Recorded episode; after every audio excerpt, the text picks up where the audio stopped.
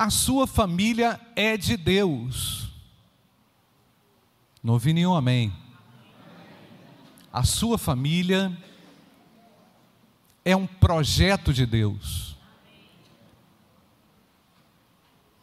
Deus não frustra, Deus não quer o projeto dele frustrado, e Deus trabalha o tempo todo para que toda frustração caia por terra no coração de um pai, de uma mãe, de um filho. É? O Senhor trabalha o tempo todo porque Ele, Ele quer que realmente decidamos, como Josué decidiu, eu e a minha casa serviremos ao Senhor.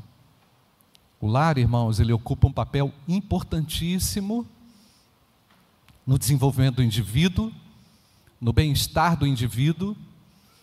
Deus criou a família para que ela gere e produza vida, frutos, através de uma convivência saudável, através de desafios que são reais, desafios relacionais, desafios profissionais, financeiros, desafios emocionais, desafios espirituais, desafios socio-relacionais, questões envolvendo especialmente conflitos dentro de casa. Ah, pastor, já estou lembrando aqui de uma ou outra situação que vivo ou que vivi recentemente na minha relação com meu cônjuge, com meu filho, com meu tio, com a minha mãe, com a minha avó, com alguém que eu amo, com alguém que me ama. Irmãos, o tema conflito talvez não seria um bom tema, um tema interessante para a gente falar quando a gente fala de família, mas é a realidade não é fácil administrar sentimentos, não é fácil administrar atitudes, comportamentos, mediante conflitos que surgem, que se levantam, ideias novas. Poxa, mas você nunca fez isso, então você nunca agiu dessa forma, né? ou então não criei o meu filho para que ele agisse dessa forma, não coloquei filho no mundo para isso, era a última coisa que eu tinha em mente, era que isso acontecesse no casamento do meu sobrinho, da minha sobrinha, do meu filho, da minha filha. Conflitos. Os conflitos fazem parte da nossa realidade. E ainda mais numa sociedade como hoje, como nós conhecemos e vemos, os conflitos brotam, irmãos. Verdade ou não, irmão? Os conflitos brotam nos grupos de família, grupos de. Cara sai no outro assim, rapidamente. O cara sai do grupo, volta para o grupo, sai do grupo. tipo assim, parece aquela frasezinha assim: saiu do grupo. Se arrepende, volta, depois briga de novo, sai. Conflito, irmãos. Acontece ou não, irmãos? Irmãos, mas antes da gente entrar no mérito do problema, que são os conflitos hoje, que a gente vai tratar um pouquinho, eu quero aqui afirmar o porquê, na perspectiva bíblica, desses conflitos. E eu já vou começar com a primeira afirmação, queria que você prestasse atenção. Nós temos uma natureza conflituosa. Nós temos uma natureza conflituosa. A Bíblia diz que nós nascemos em pecado. Há um conflito contínuo e constante entre mim e Deus entre a vontade de Deus e a minha vontade. É ou não é, irmãos? Por isso que tem o um curso aí, conhecendo a Deus e fazendo a sua vontade, porque não é natural ao homem, não é natural a nós, uma relação com o nosso Deus por causa do pecado. O pecado me afasta de Deus, o pecado me separa do ideal de Deus.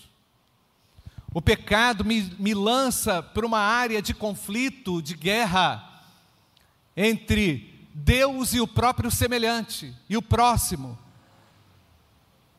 Portanto, o indivíduo em conflito com Deus facilmente destrói também o outro. O indivíduo sem o amor a Deus que lhe é devido, facilmente odeia o seu próximo. Então nós temos que ter um certo cuidado, um cuidado muito mais é, profundo para com a nossa própria natureza caída, pecaminosa. Nós não podemos dar corda para isso, irmãos. Não podemos alimentar a carne e as paixões, como a gente fala aqui sempre. Mas, pastor, lá na minha casa, o que fala mais alto não é a natureza espiritual. Perigo. Pastor, que fala mais alto lá em casa, às vezes, é a vontade do meu pai, da minha mãe, do meu tio ou a minha. Perigo. Na minha casa, por vezes, o que sobra é só gente destruída, machucada, e é sempre a mesma coisa, pastor. É recorrente o problema. Por quê? Porque temos um problema instaurado na alma e precisamos de Deus, amém ou não, irmãos? Precisamos da graça de Deus. Ninguém aguenta uma convivência conflituosa por muito tempo, ou talvez suporte uma convivência conflituosa por algum tempo. Então, ah, e é por isso, meus amados, que muitas vezes estamos fugindo da realidade e indo lá para as redes sociais. Não estou dizendo que é sempre assim. É por isso que é muito mais fácil o indivíduo se portar muito bem lá fora, no Instagram, no Facebook, seja onde quer que ele prefira ir, todo mundo sorrindo, feliz, alegre, saltitante, não tem problema nenhum, comendo junto, dando a mão, louvando, do que viver o dia a dia dos conflitos, das diferenças que se impõem a nós. Ela é imposta, irmãos, pela nossa própria natureza humana, porque, como disse meu amado, nós temos uma natureza conflituosa, mas Jesus veio para derrubar isso, irmãos, para derrubar as paredes que se levantaram dentro de casa.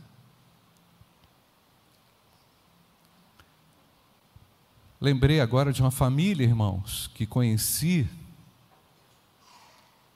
que a situação estava tão grave entre o casal. Sabe o que, que o marido fez, irmãos? Colocou uma parede no quarto.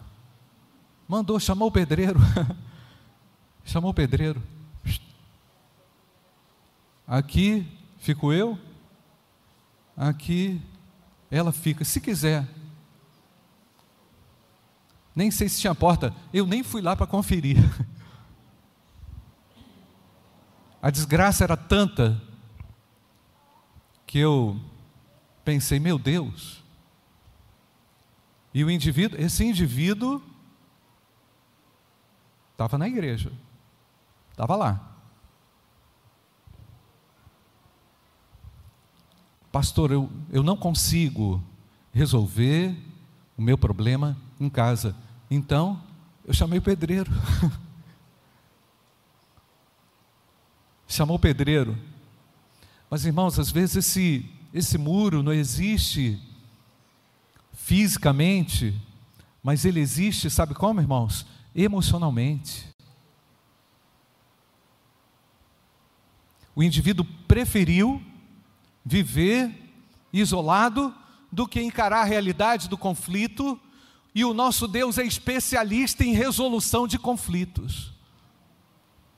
O meu Deus tem uma solução para cada uma das nossas dúvidas. Jesus tem uma solução ultra criativa e poderosa para resolver os nossos conflitos. Basta você, meu amado, descansar o seu próprio coração aonde? Nas mãos do Salvador. E dizer ao Salvador: Senhor, venha restaurar o meu lar. Que essa música aqui não seja uma hipocrisia, não é, irmãos? Ela seja real. Nós temos uma responsabilidade muito grande, irmãos, diante de Deus, diante do próximo e diante do projeto de Deus que é a família. A família é projeto de Deus, amém, irmãos? Ela é de Deus, a sua família é de Deus. Você pode dizer para a pessoa que está aí perto de você: a sua família é de Deus. A sua família, irmãos, olha a dimensão, olha a dimensão da realidade. Deus criou a família. Criou com qual propósito? Nós já sabemos disso. Para que Deus criou a família, irmãos? Para que Deus criou a família, irmãos? Vamos voltar para. Hã? Esqueceu? Para que existe a família, irmãos? Para, Joyce, a glória de Deus. É ou não, irmãos? O meu lar existe e a minha convivência harmônica existe para que Deus seja conhecido. O meu lar, a minha família, se não glorificar a Deus, irmãos, ela detona com o projeto de Deus. Ela destrói o alvo para o qual ela foi criada. Ah, pastor, foi criada para procriação. É verdade, a gente sabe. Mas ela foi criada para a glória de Deus, meu amado. Se você nunca pensou nisso, entenda o poder que há nessa declaração, que ela foi criada para o que, irmãos? Para a glória de Deus. Meus filhos vão perfumar as nações. É isso que cantou aqui, Luizinho? Vai perfumar por quê? Porque o cara é um ótimo profissional? Pode até ser. Mas porque ele vai carregar uma mensagem. Qual é a mensagem, irmãos? Que Deus é o reconciliador dos homens. Por isso que João Vitor está indo, né, João Vitor? Tipo assim, vai com Deus, vai, na, vai com Deus mesmo, meu irmão. E vai na paz. Não é? Por isso que o Ian foi, não é, Leudson? Vai anunciar, vai propagar. Eles estão indo performar com o Evangelho. Amém, amados? Mas eles vão ver algo dentro da sua casa primeiro. Eles estão observando aquilo que acontece na estrutura do seu relacionamento primeiro. Jesus Cristo veio ao mundo para estabelecer a paz entre as pessoas. Por isso também, meus amados, que Jesus Cristo nos deu a igreja, porque ela é a convivência harmoniosa dos santos, onde podemos dar e receber amor de verdade, num treinamento contínuo. Então, quando nós conseguimos nos conectar com os nossos irmãos, desaguar vida nos nossos irmãos, nós pensamos assim: poxa, mas por que, que lá em casa não é assim? Por que, que eu consigo ministrar na vida do meu irmão, mas lá em casa é uma coisa? Percebe, irmãos? Eu sei que talvez exista lá na sua casa uma área de resistência poderosa, onde, através da oração, da fé, da certeza, da vontade de Deus, tudo isso vai cair por terra. Então, olhe para o seu lar, meu querido, não só como uma, uma, um ambiente legal, tipo assim, só love. Não é só love, não, irmão.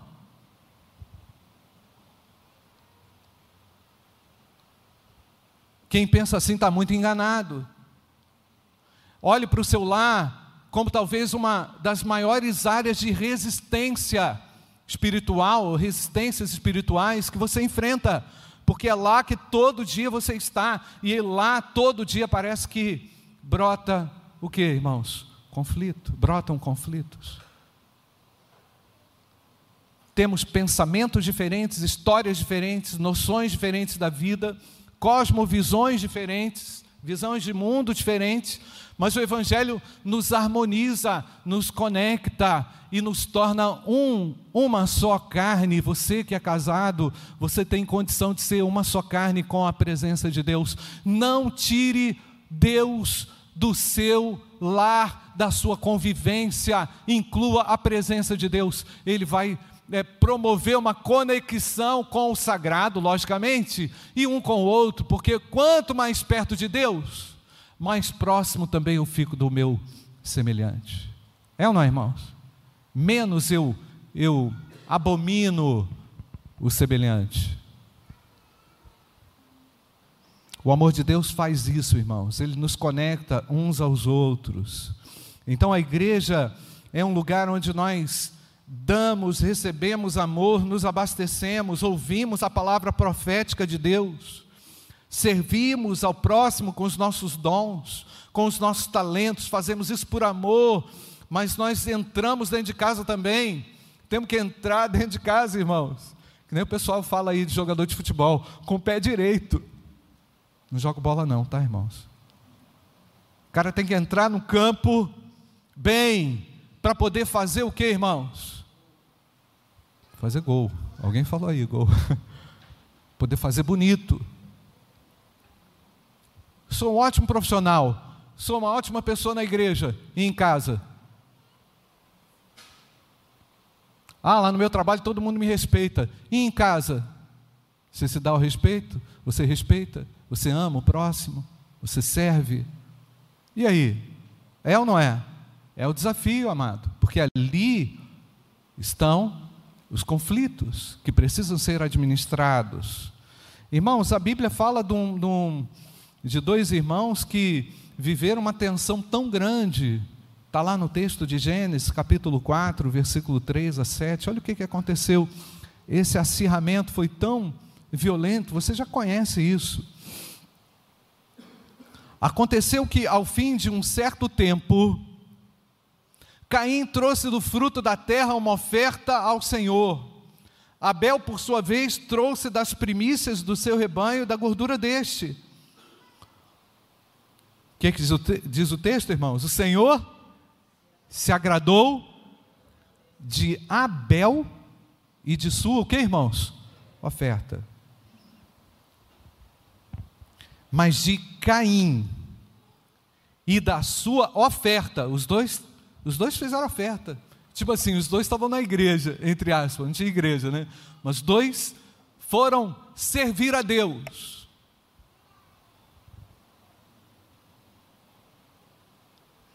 Caim ficou muito irritado, o texto diz que na nova Almeida atualizada, numa visão, numa, numa versão muito clara, ele ficou muito irritado e fechou a cara. Você já viu alguém de cara fechada na sua casa, irmãos? Ou não? Hã? Tem isso não, né? O assunto não é novo, não, gente. Ó. Meu irmão, que cara é essa, Rodrigo? Tipo assim, Rodrigo chegou para o Bernardo, Bernardo, que cara é essa?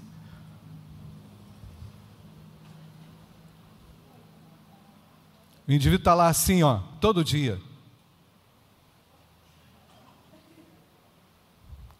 Não ri não, Joyce. É todo dia. Estou com a pilha de roupa para lavar, Luizinho. hein? E diz o texto aqui que um Caim ficou muito irritado. Olha o perigo, irmãos, essa excessiva irritação. Essa excessi esse, todo dia irritação. Todo dia tensão. Todo dia dificuldade. Quem aguenta? Ninguém vai aguentar você não, hein? Ninguém vai aguentar convivência com a pessoa todo dia está irritada. Pede a Deus domínio próprio. Amém, amados? Pede a Deus o fruto do Espírito. Ora a Deus, fala assim: Senhor, eu tô, eu tô uma pessoa chata, irritada, irritadiça, todo dia estou estressado. Tem alguém estressado aqui? Não, né? Glória a Deus, todo mundo domingo de manhã, feliz. Hein, Ítalo? Estou de olho em você, rapaz. Estou irritado, a pessoa irritada, a pessoa nervosa de cara fechada. E por que essa cara fechada? Se fizer o que é certo, não é verdade que você será aceito? Mas se não fizer o que é certo, eis que o pecado está o que, irmãos? Está à porta, à sua espera.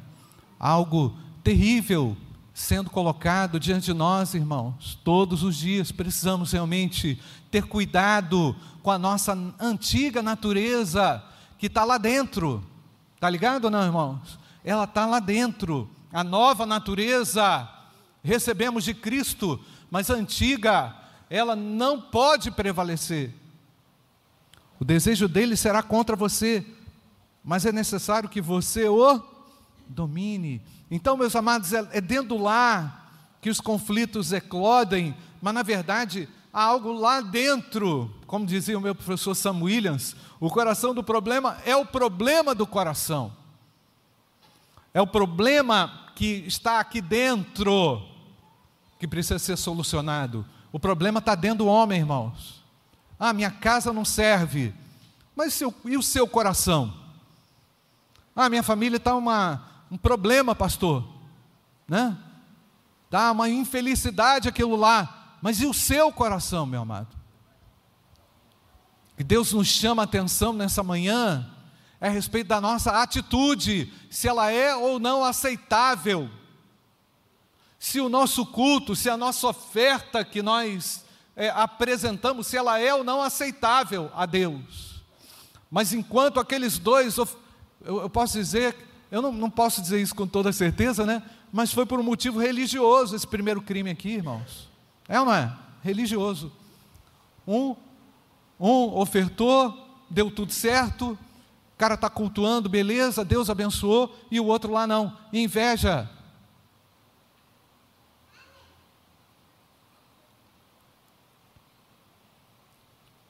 Eu só tive, só tive uma filha, vocês conhecem, mas o pai que tem dois, três filhos, deve ficar com o coração bem apertado ao verem os filhos brigando. É ou não, é, irmãos? Lutando um com o outro.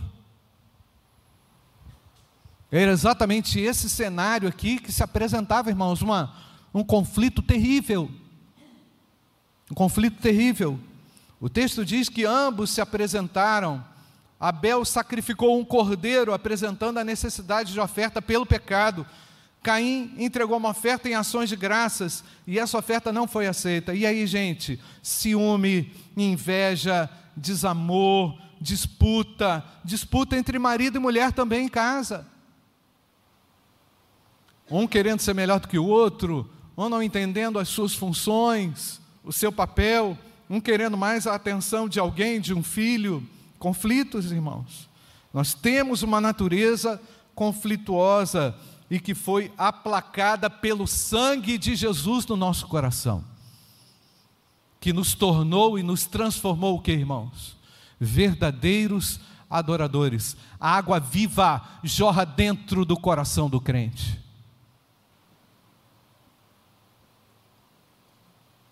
E aí que eu falo para você, você está enfrentando um conflito, vou te dar um conselho. Ouve bem, de Deus, hein? Esfria sua cabeça primeiro. Ouve o recado de Deus. Está enfrentando o conflito? Não vai com tudo para cima da pessoa, não. Espera. Ora, avalia, pondera. Perceba que a sua atitude na carne pode agravar ainda mais o problema. Perceba que as suas opiniões agora, elas não podem mais prevalecer, porque a pessoa está de cara fechada para você, não tem abertura mais para o diálogo. Ora Deus, e o Espírito Santo vai criar uma situação favorável para o diálogo. Amém, amados? Você crê nisso ou não? E os ânimos estarão como, irmãos? Desarmados. E a carinha vai ter melhor não é? Ela já não vai estar tá com aquela irritação toda. Vai estar tá lá alguma coisa para resolver, mas pelo menos não é ali, naquela hora, onde as coisas estão tão acirradas, tão graves, né, irmãos? Então, é, não tente resolver os seus problemas com alguém sem verificar primeiramente o seu próprio coração.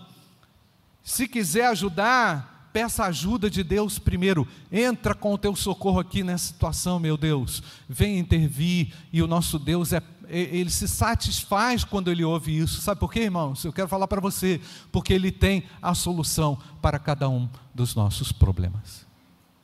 E se você não estiver enxergando a solução, ele vai criar uma situação. Você crê ou não? Ele cria uma situação. Por isso que é muito importante, irmãos, a gente pensar nessa onisciência de Deus. crermos num Deus que conhece o conflito, que já viveu o conflito, que diariamente lida com esse conflito, não é? Porque na verdade o homem está em guerra com ele. E Deus o tempo inteiro, com seu amor, dá chances ao homem de se reconciliar e de apaziguar o seu coração. Há paz em Cristo, amado. Ah, pastor, mas eu não aceito. Se você não aceita, meu amado, vai para a presença de Deus. Porque Jesus acolheu quem o decepcionou. É ou não é, irmãos? Jesus abraçou aquela pessoa que que mais fez mal a ele. Entre aspas. Porque porque Jesus olhava a onisciência de Deus. O meu pai trabalha até agora e é por isso que eu também trabalho, disse o Senhor. Não pare de trabalhar. Não é? A inspiração vai chegar a você à medida que você trabalha, à medida que você realiza, à medida que você empreende em nome do seu Deus. Não desista. O nosso Deus é um Deus criativo, ele tem poder para criar do nada. E Ele pode fazer isso. Então, irmãos, além de termos uma, uma natureza, uma natureza conflituosa, os maiores milagres de Jesus, eles aconteceram nesse âmbito, no âmbito dos relacionamentos. Eu posso dizer que foi nesse âmbito socio-relacional.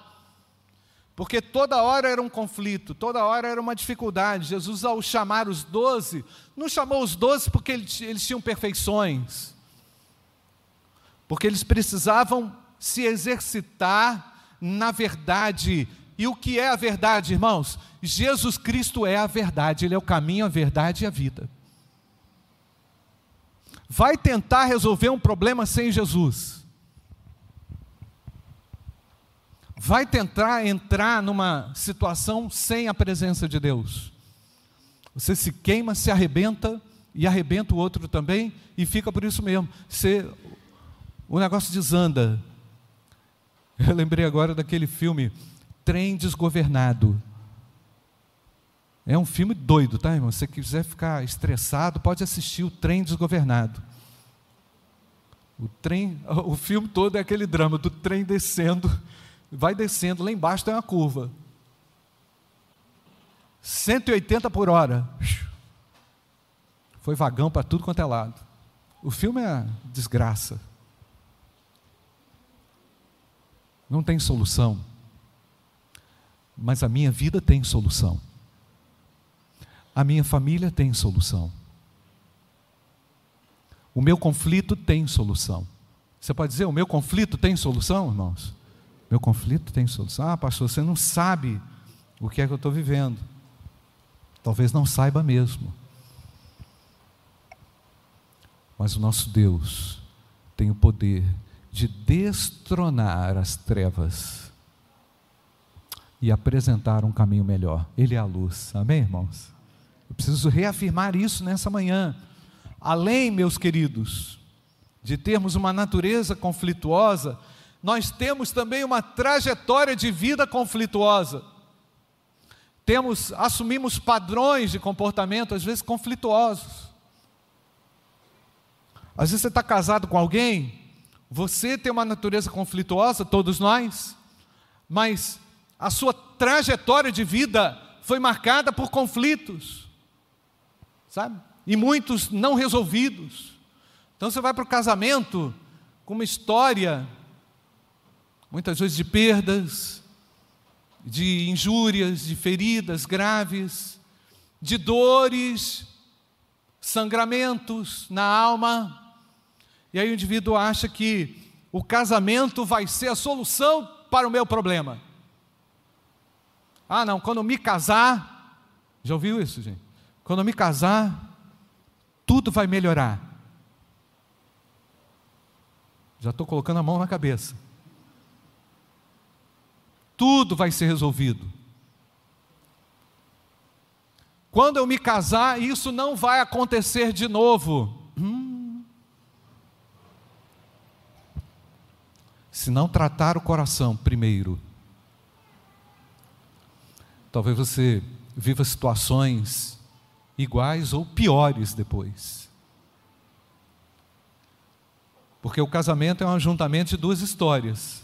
É ou não, irmãos? Duas histórias com padrões diferentes, né, de resolução de conflito até. Um parte para o conflito, parte para o ataque, o outro é mais tranquilo. E aí? Você vai criando com o tempo um padrão de resolução de conflito bíblico, logicamente, olhando para Cristo e pedindo a Ele para prevalecer. Por isso, meus amados, que a palavra de Deus ela tem que ocupar um papel destacável, porque todas as suas ações não podem ser mais baseadas na história que você recebeu, ainda que ela tenha sido muito boa, muito educada, muito polida, não é? muito refinado, não importa. O padrão não é esse, o padrão é a Bíblia. Então trazemos perdas, trazemos erros, trazemos traumas, trazemos dificuldades. Mas como cristãos, irmãos, acreditamos que tudo que ocorreu no passado, tudo aquilo que Deus permitiu viver ou experimentar no passado, contribuiu, porque todas as coisas contribuem, o que, irmãos? Para o bem daqueles que amam a Deus. Podemos repetir, irmãos? Todas as coisas contribuem para o bem daqueles que amam a Deus. Meu, meu, meu irmão, coloque essa verdade em cada situação que você enfrenta, porque isso vai ajudar você a construir.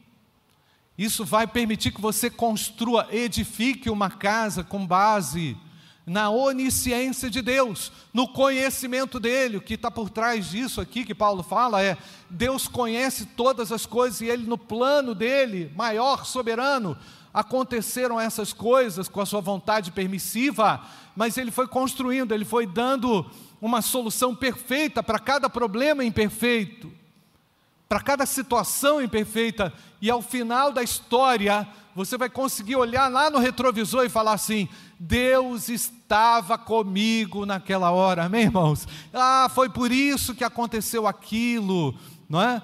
Porque Deus quis que aquilo, ou permitiu que aquilo acontecesse, para que eu me tornasse um verdadeiro crente.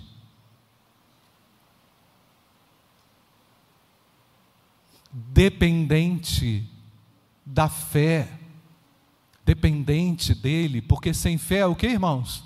Impossível agradar a Deus. Ah, pastor, então tem que diminuir a mim mesmo, tem que diminuir as minhas opiniões, tem que, você tem que. Eu estava num congresso esse final de semana, sexta e sábado, em Belo Horizonte, fui convidado para falar. 230 inscritos, tinha lá 68 igrejas da, da ABC. E eu fui, eu fiz duas falas, a outra fala eu fiz para, os pastores da, da ABC. Aí teve um pastor lá que se levantou e falou assim: Pastor, é... eu fui entrevistar um pastor que tinha cinquenta e poucos anos de ministério e perguntei para ele como é que ele conseguiu ah, ficar tanto tempo na igreja, cinquenta e poucos anos na igreja. Aí ele pensou que o pastor ia abrir a Bíblia, né? Ia explicar as coisas. Ele falou o seguinte: eu consegui ficar porque todo dia, não é assim com a gente sempre, né, irmãos? Mas todo dia, eu tinha que engolir sapo. Sempre teremos que enfrentar situações na família difíceis, irmãos. É ou não, queridos? Nós vamos ter que assimilar algumas coisas, entender que há um futuro, olhando para frente, pensando naquilo que Deus vai fazer depois, porque Ele age depois, mas o agora eu não consigo enxergar, mas eu pela fé sei que Ele vai transformar esse mal em uma bênção. Amém ou não, queridos?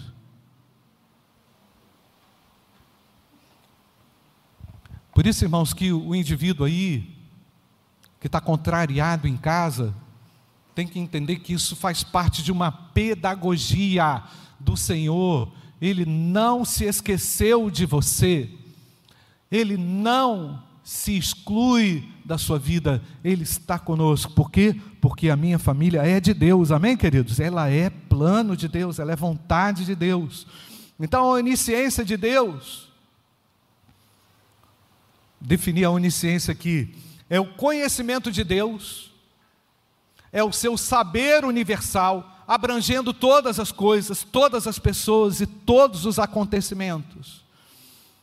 A diferença aqui entre mim e Deus é muito destacável. O homem conhece pouco, porque o meu conhecimento se obscureceu por causa do pecado. O pecado não me deixa ver, o pecado não te deixa ver, o pecado não te deixa amar, o pecado faz com que você se torne alguém vingativo, cruel.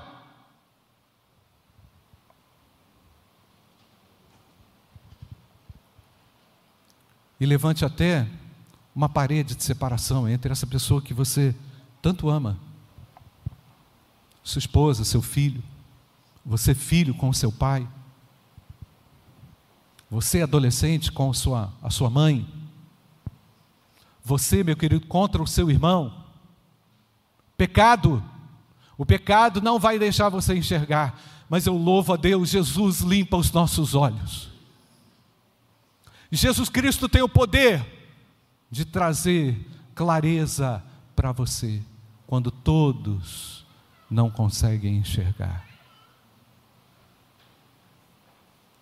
Não carregue trauma, não carregue recalque, não carregue ira, raiva, ódio.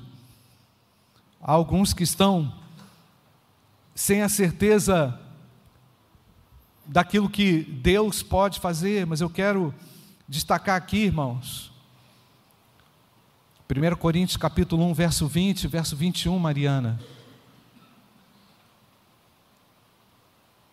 Onde está o sábio? Onde está o escriba? Vamos ler junto. Gente, vamos ler, gente. Vamos de novo. Onde está o sábio? Onde está o escriba? Onde está o questionador desse mundo?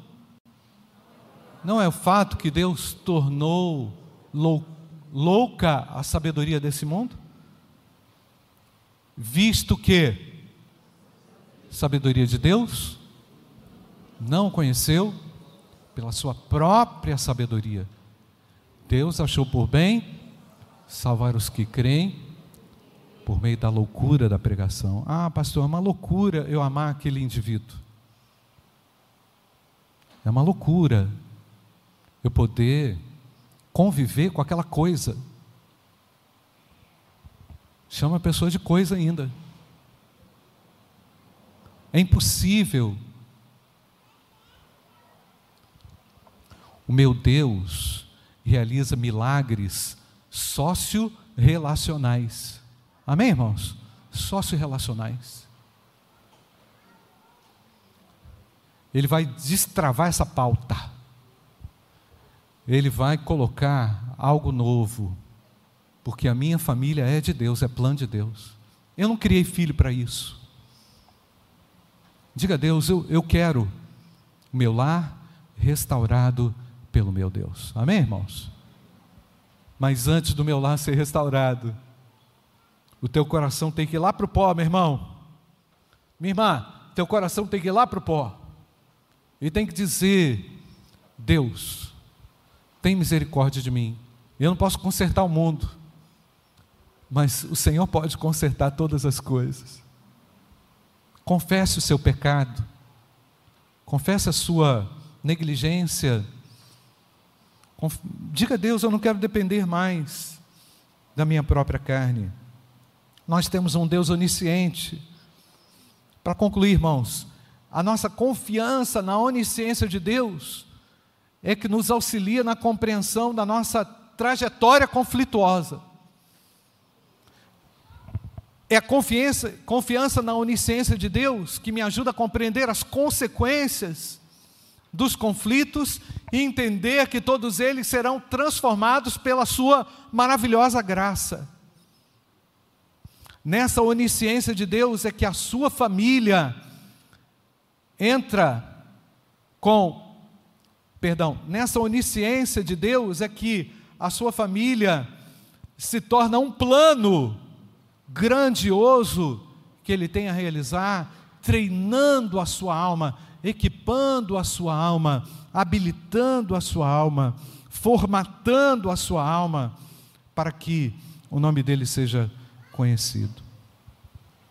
Para concluir, irmãos, eu, eu concluindo esse, essa reflexão, me lembrei daquela conversa que Jesus teve com Pedro, num outro contexto, mas serve para nós aqui também.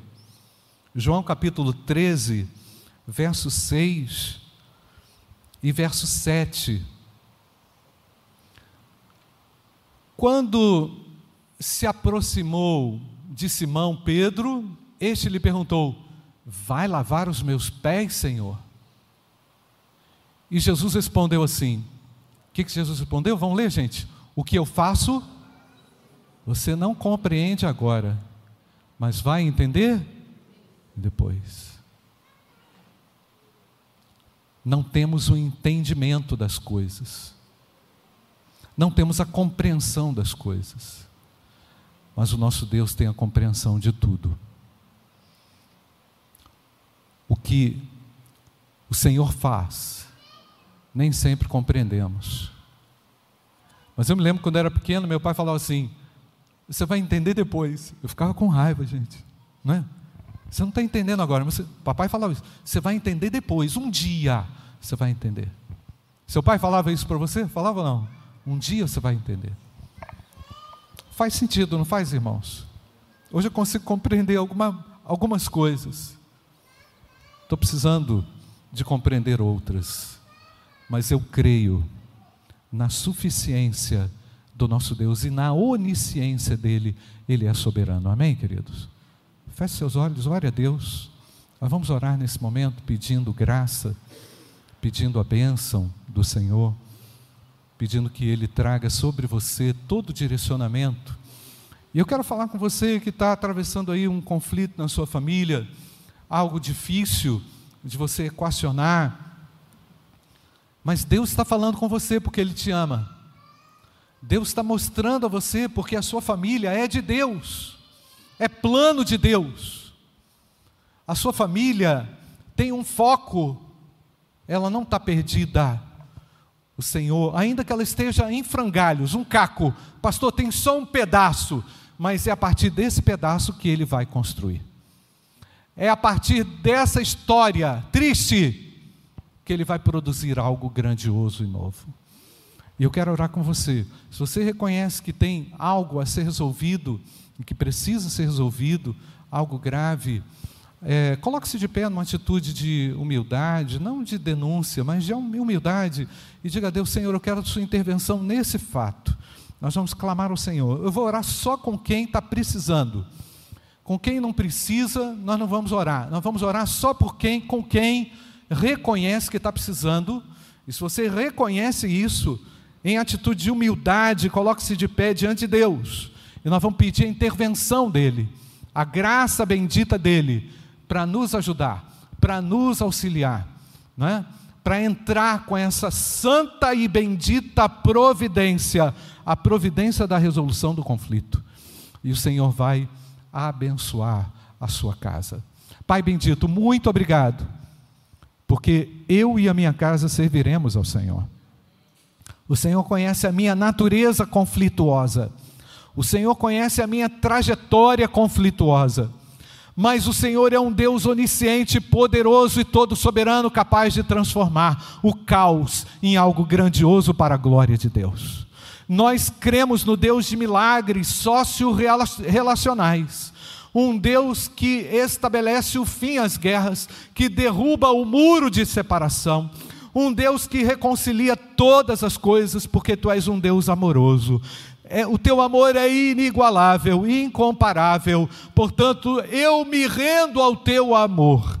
Nós nos rendemos à graça bendita e clamando, venha com a tua intervenção sobre os nossos lares, Pai. Abençoe todos aqueles que estão é, sem respostas, para que o Espírito Santo traga todo o conforto, toda a direção e toda a segurança nessa hora.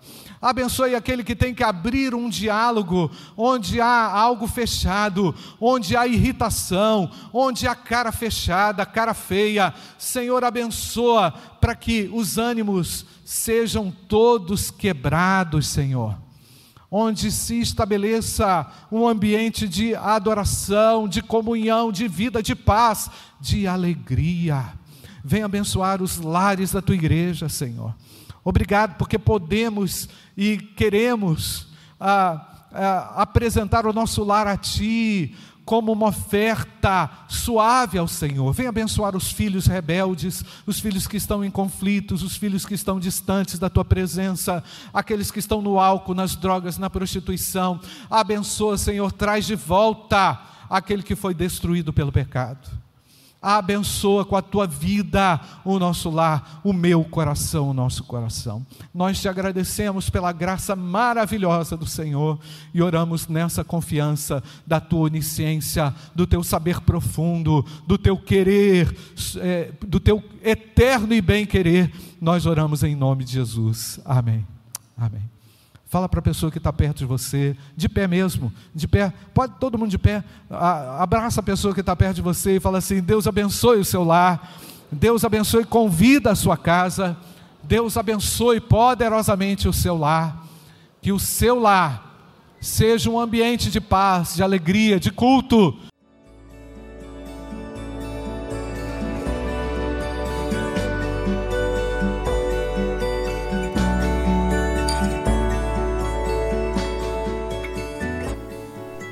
Igreja Batista do Bom Retiro tem plena convicção de que a palavra de Deus é poder para salvar e transformar vidas. Nosso desejo é que essa mensagem tenha alcançado seu coração. Para saber mais sobre quem somos e em quem acreditamos, acesse ibbrpatinga.com.br.